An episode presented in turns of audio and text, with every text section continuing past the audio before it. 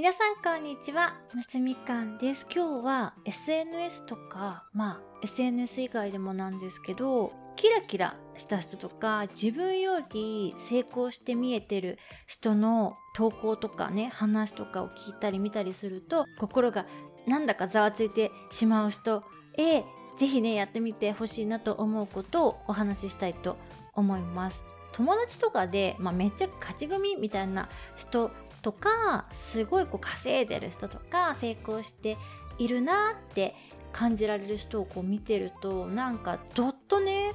やる気がなくなったりとかあとはまあ私は人に興味やっぱないわとか人とこうあんまりわちゃわちゃ関わりたくないなみたいな感じでまあどんよりした気持ちになってしまう方が持っている潜在意識をね今日ちょっと解説しようかなと思うんですけどまあそれ一つ理由がですねアンダードック効果っていうのが皆さん持っているからなんだよっていう感じです。でそのアンダードック効果って何よって話なんですけど、まあ、心理学用語なので知ってる方もいらっしゃるかなと思うんですけれどもこれはですねほぼ全員みんなが持っています。なのでこのアンダードック効果がちょっと強めの人と、まあ、弱い人っていうのがいるグラデーションみたいな感じっていう風にね思っていただけるといいんじゃないかなと思います。で、まあ、どういう状態かというと自分より恵まれてなさそうな人を構いたくなってしまうっていう現象なんですね。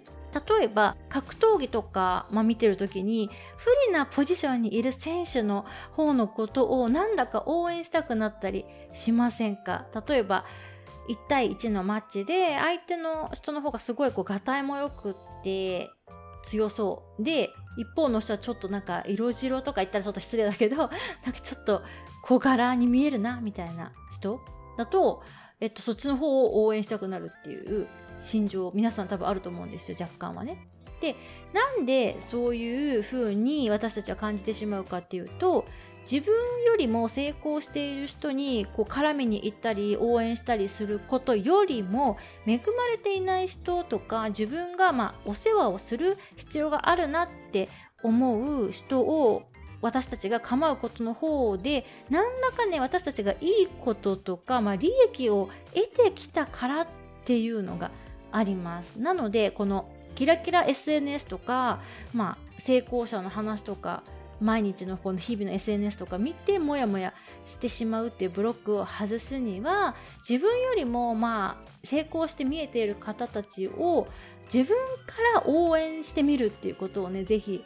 やってみてほしいなと思います。例えばねその、まあ、自分の潜在意識を刺激してきてこうイライラさせてくる成功者の人たちをあえて友達に紹介してみるとかその人たちの商品をすごい宣伝っていうか応援したりとか、まあ、自分であえて買ってみるとかですね。そういう応援するようなことをやるとそのブロックが外れるのでそういう人たちの SNS とか見てても全然、まあ、自分と比較してこうどんよりしたりとかもうやる気がなくなったわみたいな感じになることもね減っていくんじゃないかなと思います。で私がですねこの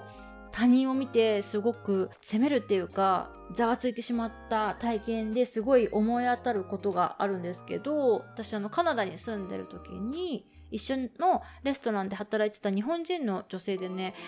あのすっごい英語が上手な人がいたんですよ。で彼女とまあ話すたびというか対面するたびにすごいこう自分何なんだろうみたいな 思っててですねすごいあの彼女のことすごい性格が好きなんですけどなんか憂鬱っていうかどんよりした気分になってしまったっていうことがあったんですよね。なのですけどあのあえてその不快をえっと、自分が取りに行くってことを私はやってましたねその彼女に絡みに行くっていうことですねやっぱり自分がなりたいっていう風な、えっと、ビジョンを彼女は持っていたから私がちょっと比較してへこんでしまったっていうのもあったと思ったのでそのその成功してる人にやっぱりこう近づくというかその人たちと時間を多く過ごせば過ごすほど私はやっぱそういう人たちに近づけるんだよなっていうのもすごくその体感としてその時にもうすでにあったのであえて絡みに行くっていうようなこととかその彼女があの英語をねその堪能にペラペラ喋ってるところをあえてちゃんと注目して見に行ったりとかねしてましたね。やっぱりね SNS って使い方だと思いますね本当に私がそのカナダにいた頃って全然 SNS とかってまだ流行ってなかったので見るたびにこうざわざわするってことはなくて、まあ、基本的に私は対人でその潜在意識が刺激されるってことがほとんどだったんですけれども今ってその SNS があるせいで結構自分とねその人たちを比較してへこむってことが増えてると思うんですよね。なのであのデジタルデトックスって最近流行ってるというか結構やってる方いらっしゃるじゃないですか。で私もあれちょっと気になっていて1週間とかねこう短い期間決めてやってみるっていうのもねちょっと検討してみようかなと思っております。それではまた次のエピソードでお会いいたしましょう。バイ